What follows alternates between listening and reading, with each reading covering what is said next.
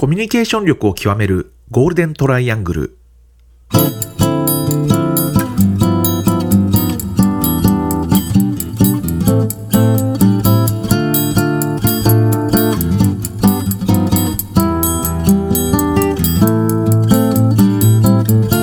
仕事でコミュニケーションを扱う3人がこれまでの経験や最新の話題を語りながらコミュニケーションとは何かを一緒に考えていくポッドキャストです。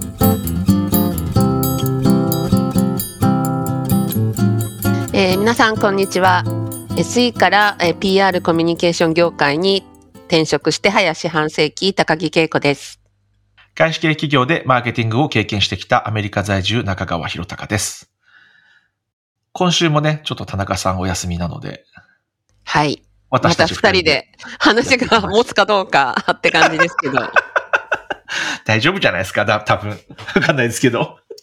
でもねな何を話しましょうかっていうところから、うん。なんかちょっとそうなんですよね。行き詰まりそうですけど。そうなんですよね。まあ、あの、田中さんとのやりとり、メール普段使っているんで、ちょっとなんかその辺の話をしようかなと思うんですけど、てか田中さん、あの、まあ、スラックとか私たち頑張って使おうかなって、きなんかトライしてるんですけど、なかなかね、スラック使ってくれないので。そうそうですね。結局、結局メールでやり取りをしていることが多いんですけれど、まあでも、まあそうですよね。私たちでさえ、こうメール、まあ社会人になってやっと初めてメールを使って、うんまあスラックみたいなものなんかね、途中で出てきて、それまでは普通にメールが一番やっぱり主流でしたから、まあ田中さんの多分、社会人人生の中では、まあ最初の方はメールなんかもちろん使ってなかっただろうし、そうですよねだからそういう意味ではメールがやっぱり、やっぱりこう、一番メインのなんかコミュニケーション手段っていう感覚は多分あるんでしょうね。うんそうですよね。うん。だってあの多分ローマ字変換入力とかっていうのを多分最初は絶対覚えましたよね。メールを打つときって。そう思いません？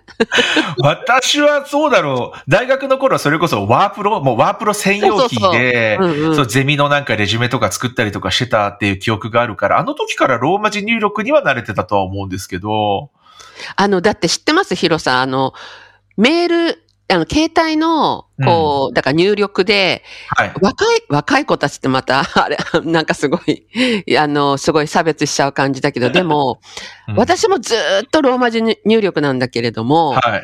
あのーその10代とか20代の方たちって30代もなのかな、全部、なんて言うんでしたっけ、ローマ字変換じゃなくて、あ、い、う、え、おあフリック入力の方が早いって皆さんいますよね。そうそうそう。で、早くパッパッパッパ打つじゃないですか。はい、はい、そうですね。で、ローマ字入力じゃないんだよね。え、でも私も別にあの iPhone で使ってる時はもちろん日本語で普通にフリック入力してますよ。そうなの？私、え、でも、それこそ iPhone になる前の携帯はだって、こう、あいうえおとか、こう、さ何回もボタン押さなくちゃいけなかったじゃないですか。うんうん、私ずーっと、あの、ローマ字変換の、の、だからわざ、えブラックベリーとか使ってたんですか？うん、そう、そう。ああ、それは、逆になんか、ビジネス、ビジネスマンっていうか、ビジネスウーマンって感じですね、それは。そうか。うん。だって普通の携帯も、12111とか22222とかと押して、入力してましたもん。私はもう、ローマ字入力、ずーっそっと。か。そっかそっか。なるほどねそうなんで。すよ。それは私は、だからローマ字能力入力は私はだから、全然慣れてたし、その大学の頃から慣れてたし、うん携帯一番最初の携帯持ったのが社会人になって1年目か2年目かくらいだったんですけど、まあそれも普通に今のフリック入力の前のその、あ、あ、あ、あ、あ、あいうえを書きくけこうってやつを何度か押すってやつでやってたので、それも別にあんまり違和感はなくやってましたね。そっか。うん。ちょっと数年の差でこんなに差がつくのかなっていうのはでもあるかもしれないですよね。でも、そうじゃないですか。そんなに差があるわけじゃないから。そうですよね。まあ、あ、そっか。うんでも私、やっぱ携帯は、だからまあ、パソコンね、その、は、それこそワープロ、それから PC っていうのでずっと入力、ローマ字入力してて、携帯もだから、ローマ字入力で。ローマ字入力しかやってないかも。え、じゃあ今もフリック入力は使ったことがないんですか？使ったことない。無理。無理？あの、やれって言われたらやれるけど、うん本当に遅くなっちゃああ、そうですか。へえ、うん面白い。それで言えばね、私がね、うんそれこそこの間言ったアップルの時に働いていたう。人でうん、うんうんもともとなんかあの、富士通で働いていた人がいたんですけど、はい。あの、昔、親指シフトっていうですね、すごいああの、入力方法、方法がありまして、ーうん。だから、いわゆるカナをもう直接打てるんですよね。あありましたね。うん。A かだったら KA じゃなくて、かってもう押せるっていう。そうそうそうそう。で、そういう意味ではだからすごい早いんですよね。あれってマスターしてる人はめちゃめちゃ早くタイピングができるんですけど彼はそれのもう名手というか、まあ富士通で働いていたので、もうね、それを使ってたんですけど、まあでも違和感ありましたよね。なんかアップルの中ではもちろん、あね、普通のアップルで使う分には全部ローマ字入力の人が多多かったわけで、そこで親指シフトが使えないとか言っていたのはなかなかすごいなと思いました。まあね、でも人はやっぱりこう、せっかく自分がマスターしたなんかこう、その、なんていうの？なんていうんですかね。そういうものに対して、なるべくそれを活用したいと思う気持ちはもちろんわかりますから、しょうがないですよね。やっぱりツールの使い方ですもんね。だってそう、ね。ツールの使い方ですよね。えだって本当ローマ字で入れるより、ローマ字入力で普通にキーボードで打つよりも、こう、携帯のフリック入力の方が早いっていう最近の人たちは言うから、だからレポート、レポートを、レポートをフリック入力で入力して、レポート書き上げるみたいな話すごいよってね。信じられないですよね、なんか。そう。そうなんですよ。だからそうそのなんかもうそういう、やっぱな、慣れって、まあ、こ先週も話したかもしれないけど、教育というか、トレーニングというか、慣れ、うん、うん慣れってだからやっぱり、こう、まあ、いい、いいか、いい、き、綺麗な言葉に言い換えれば経験じゃないですか。慣れって言っても。はい結局経験だから、やっぱりな、慣れてきてるものが全部自分の、まあ、ものに、ね、身になってる、うん肉になってるから、うん。その、そういったフリック入力というか、もう常にそれでバーっとこう何か発信してるというか、うん打ち込んでる人たちのコミュニケーションってだから、うん。ちょっと、まあ私たち世代というか、その前、前とちょっと違うんだろうなっていいうやー、でも本当にそうだと思いますよね。気はしますよね。うん。で、そこってこう、まあ、スキル的なそのね、実際にテ、うんタタイピングっていうスキルもそうなんですけど、その、どのツールを例えば使うかとか、どういう言い方で言うのかとか、ソーシャルでどういそう発言をするのかっていう、その、なんて言うんだろう、発信方法とかも、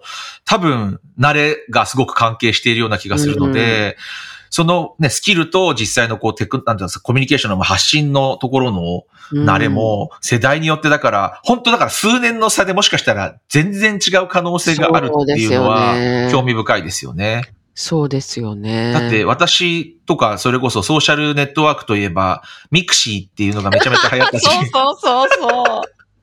あって、ね、そうですよね。若い人ミクシーって何って感じだと、まあミクシーは別のゲームの会社みたいなイメージだと思うんですけど、うんなんか、で、その後にね、ツイッターとかフェイスブックとかが、まあね、出てきたから、ミクシー廃れ、廃れちゃいましたけど、え、でも今の人にとっては、ね、もむしろ、フェイス、まあフェイスブックは逆にちょっと最近はね、年齢層上がってるから、うんまあツイッターとかインスタとか、TikTok みたいなのが、まあ生活の一部としてそのコミュニケーションツールというかね、うん。使われているっていうことを考えると、私たちがメールを使っているとかっていうのと同じ感覚で多分そういうのを使っているわけですよね。そうなんですよね。うん。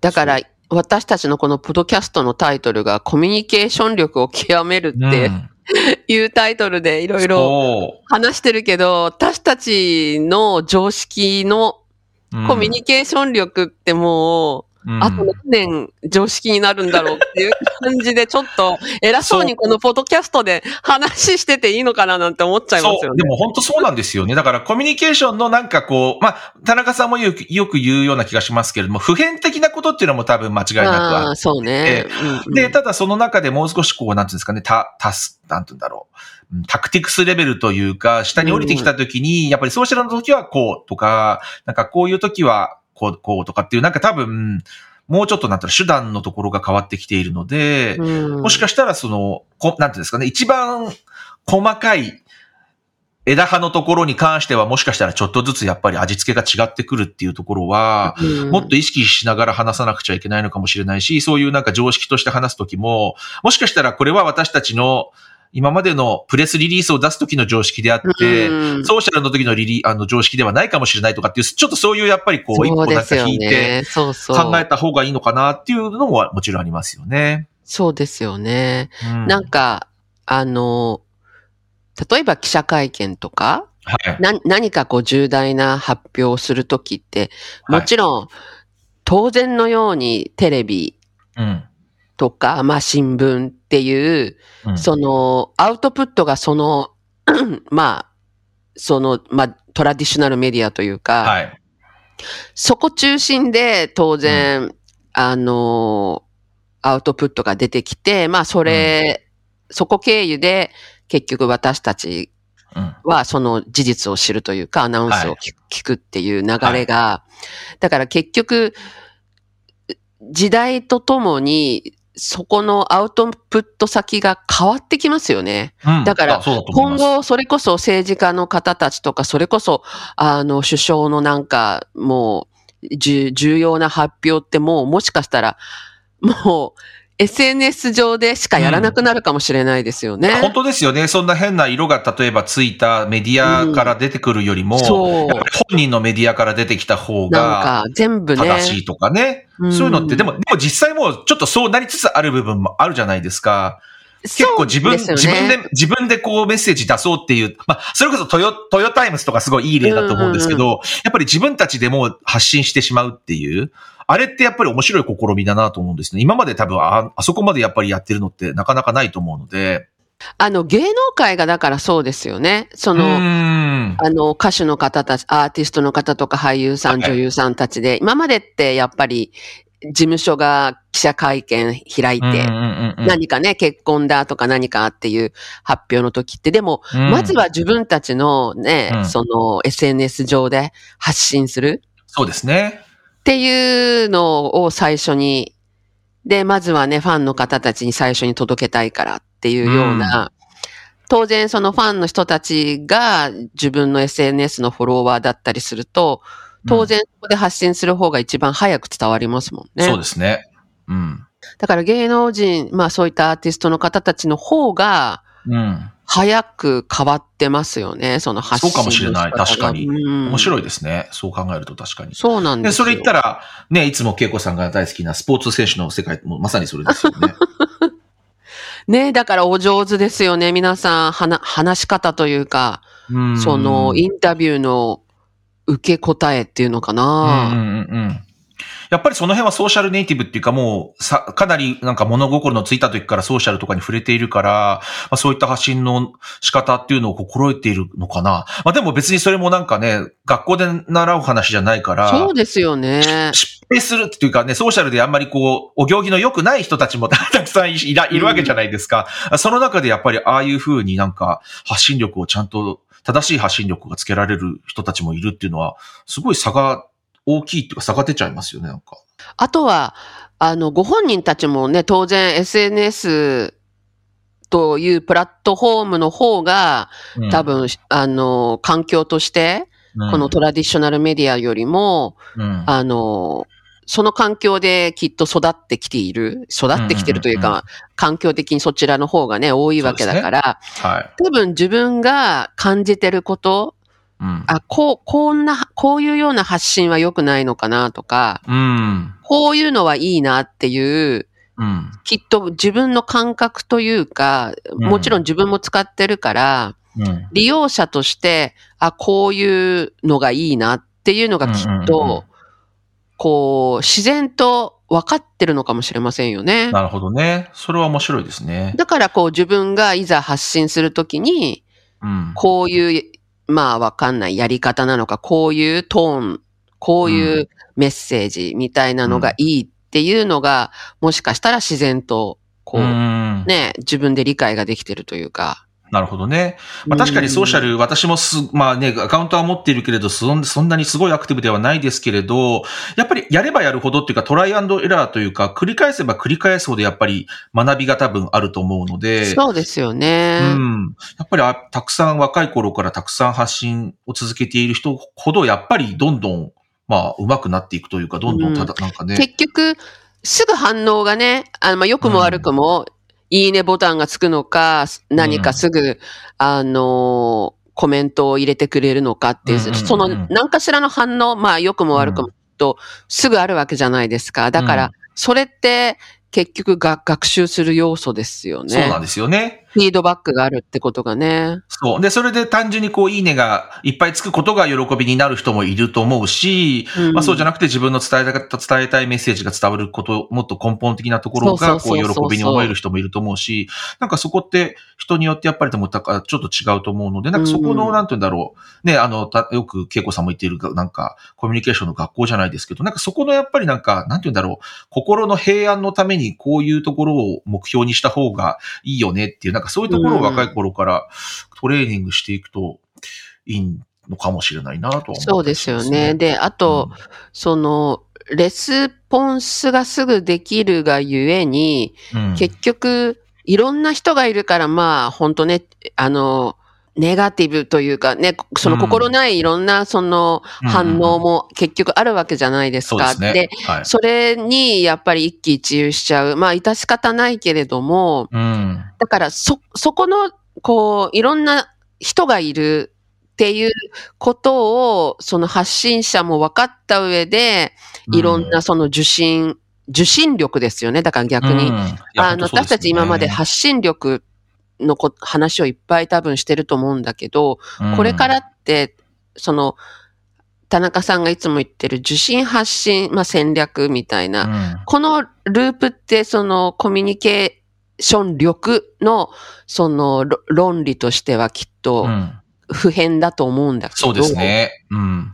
ただ今まで私たちはあんまりその受信力、そのうん受信はするんだけど、そこの全部を受け止めちゃって、こう、心が病んじゃう場合もあるけど、うんそれがやまなくていいっていう、その受信力、ある種のこう、受信力っていうのを実は、まずつけないといけないのかななんていうのも思いますよね。ね。。そうですね。うん。いや、まあなんかね、今回のこの間というか、セクシー田中さんの原作そうなんですよね。話してるところもそうですけど。あの、テレビ見てましたもん。漫画は見なかった。そう漫画は、あの、全然知らなくて、実はテレビを見て、あ、これ漫画だったんだと思って、うんうんうんそうそそううそうですよね。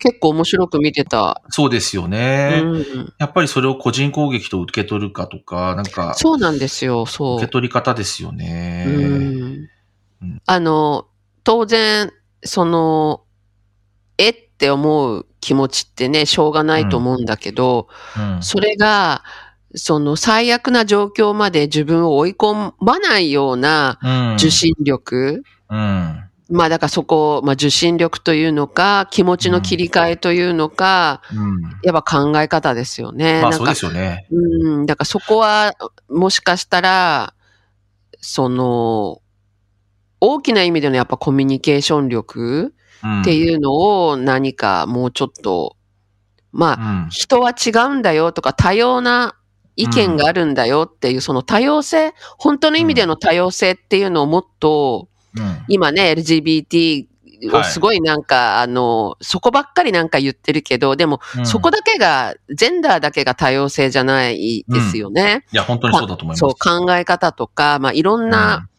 いろんな意味でもう、これから全部多様性の時代だから、うん。うん。その多様性の、まあ、受け入れ方っていうのかな。うんうんうんうん。そうですね。っていうのは、そのコミュニケーションをする上での一番前提になるのかなっていう気はしますよね。それはまあ、本当に間違いないでしょうね。うんまあ、ただやっぱりソーシャルみたいな、その面と向かわないからこそ、なんかこう、誹謗中傷みたいなことが簡単にできてしまうみたいな、もちろんその、だから発信側の、えーうんまあ、なんていうんですか、まあエチ、エティケット、エチケットというか、マナーみたいなものももちろん、あの、大切だと思うんですけど、まあ、先ほど言ったように、その、今までってやっぱり、受けるという時は、その、面と向かって言われる時って、多分、面と向かって言う人はなかなかいないいない。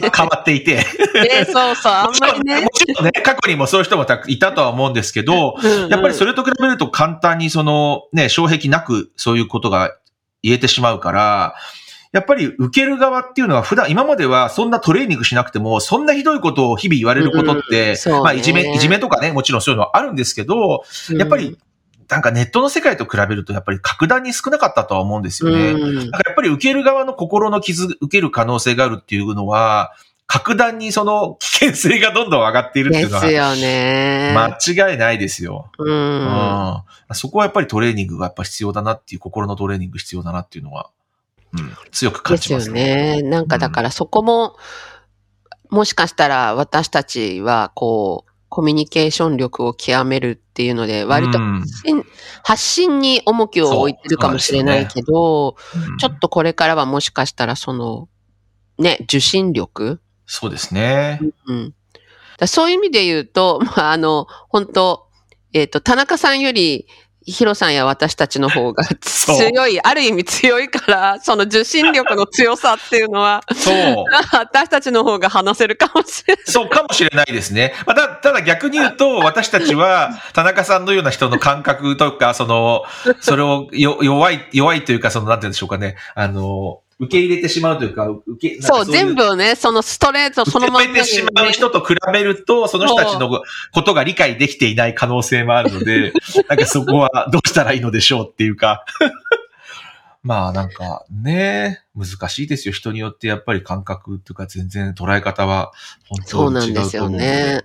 うんまあでも、うーん、でも今思えば、こう、別に生まれ、生まれた時からこういう感じではなかったはずじゃないですうか。んそうですね ヒロさんも私も。そうですね。確かに。何かの、やっぱりこう、日々のこう生活の中できっと自分で、これはこういうふうに思った方が考えた方が自分が楽になるなうん。うん。って自動的になんかこう、あの、無意識でだんだんこう考えるようになってって、うん。で、その流れがきっと普通になってくるから、うん。なんか自分の中であんまり、こう、なんか、頑張ってる感っていうか、うん。悩みもなくなんかどんどん、今のこう、自分にどんどんこう成長、成長というかわからないけど、うん。うん。今の域にこう達してきてるみたいな。いや、それはね、あると思います。ねあそういう意味ではね、そういう意味では全部受け取る人って真面目なんだと思うんですよね、やっぱり。そあの。私別に自分が適当だとは思ってはいないですけれど、うんでもやっぱり自分がハッピーにというか自分がこう、ね、あの、心の平安を保つためには、そうそうそうやっぱり捨てるべきところは捨てなくてはいけないし、そうよね。そうそうそう。なんかそこをプライオリティ付けですよね、きっと。うんうん。うん。まあだから、それを、まあそれは人によってはそれはできないよっていう人ももちろんだからいるんだとは思うので、うんでも、そ、それでもね、やっぱり、あの、生きていくためになんかこう、どういうふうにそれを 分けていくかというか、プライオリティ付け付けしていくかっていうのは、まあ、なんて言うんだろう。一つのスキ、それこそスキルとして、まあ、持っておくといいよねっていう、うんまあ、できるかどうかは別として、そういう方法があるよっていうのを知っておくっていうのは、まあ、まあ、一つの方法というか、いい、いいことなのかなっていうふうには思いますよね。そうですよね。うなん、か、あの、お金を使うときもね、うん。ここれあんまりちょっとコミュニケーション力とかけ離る、離れるかもしれないけど、なんか、物を買うとき、大きなものを買うときはい。で、こう、どう、どうやって買います？なんか、欲し なんていうのかな、欲しいっていう欲求のまんま、高くってもうん。買えちゃう人と、はい。まあ今のこう自分の手持ちのお金とか、うん。あのーもう見えてる自分の収入力とかって考えると、いや、手出せないなっていう、その自分の物欲よりも現実を見ちゃって買えない人とか、ああの、いろいろその、の何か、はい。あの、ちょっと高いものっていうか、はい。そのね、きあの、普段、その日常的にすぐこう買えるような金額じゃないものを買うときはい。の人間の心理ってすごく、なんかそ、そこが割と全部、なんかいろんなこう、なんだろう、思考回路というか気持あ、ちの面白いね、ですね。ううんん。気持ちのこう自分の作り方、持ってき方のすごいなんかベースのような気がするん面白い、面白い。うん。で、なんか、私なんかはもう多分気がついた時からもう、まあこれうん一人っ子なのから、からかもしれないけど、い なんか何でも自分にご褒美を考えちゃうんですよね。ははは。そう、なんかこう、こ、これ頑張ったからいいや、とか、うん。あのーそう、なんか全部、基本的に考え方がご褒美。だから他う人ん、他人に何かを言われても、その自分の中で納得がいく理由、はい。これは、こうこうこうで頑張ったから、このご褒美だからいいんだ。っで、自分でもうそこが納得したら、あの、周りに何を言われようが、例えばちょっとこう、うん、もしかしたら貯金が全部なくなっちゃうだろうが、ごはい。褒美だから、今自分はこれを、そのご褒美として自分に与えることでハッピー、それこそハッピーになるんだったらいいや。で思どっ。て、割と、うーん、まあ、そうだな。今はあんまりだから私悩まなくなったけど、昔はやっぱりどうしよう、ここんな高いのどうしよう、買おうかな、買おう、どうしようかなって考えながら、でも最後はやっぱりそういうおとおお落とし方で、買わない時もあるし、うん。あの、買う時もあるし、っていううなんかプロセスを踏んできて、今は割とそこら辺がね、あんまね、悩む時間が減った。ちなみに、恵子さんが買う高いものって何ですか？洋服とか、やっぱり。あのね、えっとね、一番、まあ、人生の中で一番高いものってやっぱ家ですよね。まあ、それはそうですよね。それはそうだ。それはでもまたちょっとレベルがまたうん違うっていうか、他のものとまた段違いにレベルが違うじゃないですか、値いや、でも、でも、なんだろうな。えっ、と、変な話、うんえっ、と、買おうって決めて、うん何の迷いもなかったですね。うーん。そうそう。なんか、ここに家が、まあ、マンションが建ったらいいなって思ってたら、建ったんですよ。ほうて。か、建つ、建つっていうことになって、霊感があって絶対田中さんの もうこと言ってますね、それ。また、また言われちゃうな。いや、でも、まあそう。で、だから、お、立つんだと思って、もうすぐ内覧会というか、うんありますよね。うん説明会みたいなはいの。はいはい。あれを見に行って、うんもうすぐそこでサインしました。すごい。それが今住んでるとこなんですか？あ、そうそうそう すごい。でもそれは最高にハッピーなことですよね。だってここに住みたいと思っそうなんですて、よそこにマンションが建ってってそね、うなかなかそんなことないですよね、だって。そう。だから、その時になんかもう全然、そのうんローン払えるのかなとか、なんかあんまり、うんあの、そう、深く考えなかった。なんかでも、私は今の話を聞いていて、高いものほど簡単に決まるような気がするんですよね。なぜなら、そんな高いものの方が、だって欲しいか欲しくないかっていうか、必要か必要じゃないかっていうのあが、ーすごいクリアな気がするから。そうか。やっぱ、なんか普段の逆になんか下手な5万円とか、なんかそういう方が逆に、うーんってちょっと思っちゃう。逆に私の場合は。だからももう、家とかなんか車とかになってくると、もうなんか逆に結構パッ、パッて決まる感じああ。今回のあれですよ。私 Apple Vision Pro 予約しちゃったんですけど、明日あ、そうなんですか？は。金金曜日来る、金曜日多分お届けされるんですけどはいはい。あれとかもなかなかあの清水から舞台、清水の舞台から飛び降りるぐらいの額ですけれど、うん今回はでも結構はっきりと、あ、これは買わなきゃって思って、なんか、結構素直に決めたんですよね、なんか。そうか。だからなんかやっぱり、こう、自分を分かってると、いろんうなん決断をするのが楽そうですよね。そうそう。そうだと思う。多分、クリアなんですよね、よねやっぱりそこが。うん。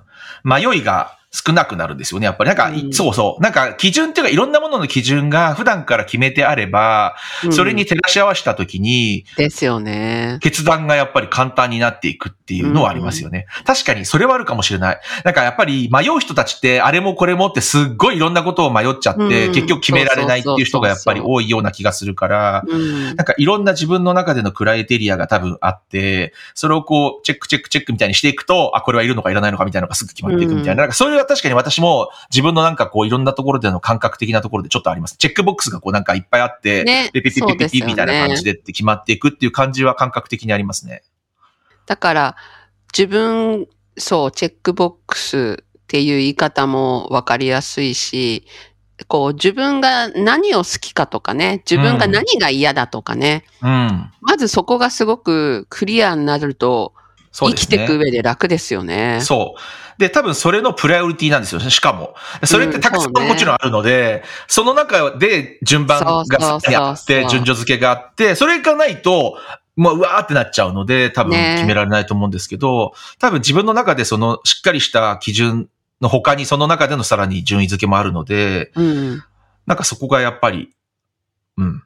いろんなことがクリアになる理由でしょうね、確かにね。ね。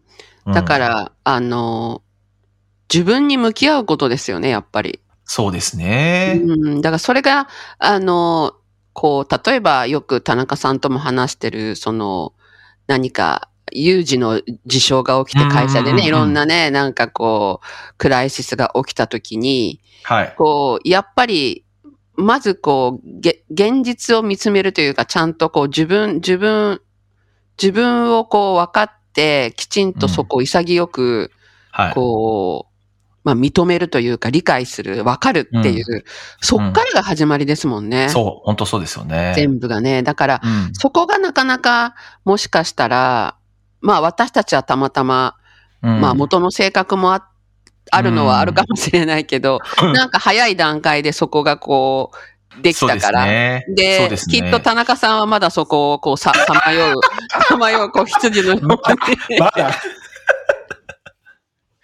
大変だな、それは。っていうのかもしれないですよね。え、でもそれ考えると、うんやっぱり自分若い頃からそういう性格だったのかもっていう気がちょっとする。っていうのは、あーこの間話した時に、その、うん就職先を決めた時とかも、うんうんその重、重大な決断ほどっていうのは多分さっきの高いものを買うほどっていう時と同じに似た多分感覚だと思うんですけど、重要なかん、なんかこう決断をしなくてはいけない時ほど、自分の心がワクワクするかっていうのが一番大切な判断基準なんですよ、う私の場合。なるほど、なるほど。はいはい。だから、例えば留学できる、留学するっていうのは、うん不安いっぱいあるんだけれど、でもやっぱりワクワクするなっていう。うんうんうんでうん。例えば Apple コンピューターっていう会社に入るっていうことは HP と比べたら不安だらけなんだけれど、うん。でもやっぱりちょっと心がなんかドキドキワクワクするなっていう、なんかもうね、ん。んうん一番なんかそういう高いものとか大切ななんか決断をしなくちゃいけない時ほど、なんかそこが結局、自分がなんか、あ、いいなっていうか、好きっていうか、ワクワクって思えるかどうかで決めてるなっていうのが、若い頃からそうだなっていうのは今ちょっとその話をしていて、やっぱり感じましたね。うんうん。だから、若い時からあんま買ってないのかも。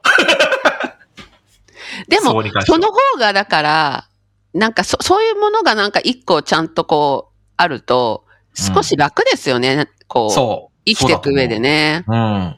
そうだとそ思います。の、そう、そういうのがなんかいっぱいあると、本当にあんまりうん悩まなくなりますよね。悩まなくなるっていうと語弊があるかもしれないけど、すごくやっぱり、そんなに、あの、田中さんは人生は苦しみだって言ってるけど、そ、そこまでなんか人生が苦しいと思わなくても、人生楽しいなんて思えると思うんですけどね。そうですよね。私ももっと皆さんに人生を楽しんでいただきたい。ね、そうですよね。なんか、あの、本当そ、そんなに人生悪くないと思うんですけどね。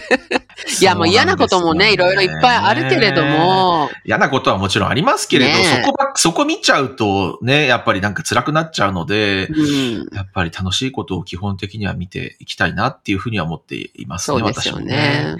そう。だから、あの、ご褒美が必要っていうのはその通りだと思うので、そうなんです。私の場合は、私のご褒美は、あの、うん旅行なんで、あの、おー私はもう一つ、二つくらい、将来の旅行の、こうなんか計画があると、うんあ、なんかこう、日々辛いことがあっても全然やっていけるっていうそういうのはすごいある。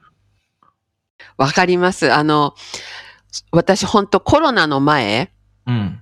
は、えーっと、コロナの前の多分10年間ぐらいかな。うん毎年、あ、これも話したことあると思うんですけど、毎年、あの、ニューヨークにうんうんうんうん。クリスマス、ねそう、はいクリスマスショッピング、クリスマスセールショッピングに、もうはい。本当行くんですよ。そのために1年間働いてますもんね。いや、でもそういうのって働いてましたそういうのって大切ですよね。そういう感覚って。本当もう毎年同じスケジュールで、に25日に日本を立って、うん。で、え25日、クリスマスってアメリカ全、まあ、最近はね、開いてるね、レストランでもちょこちょこあるけど、はいほとんど閉まるじゃないですか。でね26日のボクシングデーで、バーっとセールが始まるっていう。はい。なので、25日を移動日にして、はい。もう26日のもう朝、朝一で、もうあるとらえる、もうデパートに朝から並び、で、もう最初、もうそれを10年間本当にやってました。本当に毎年行ってた。すごい。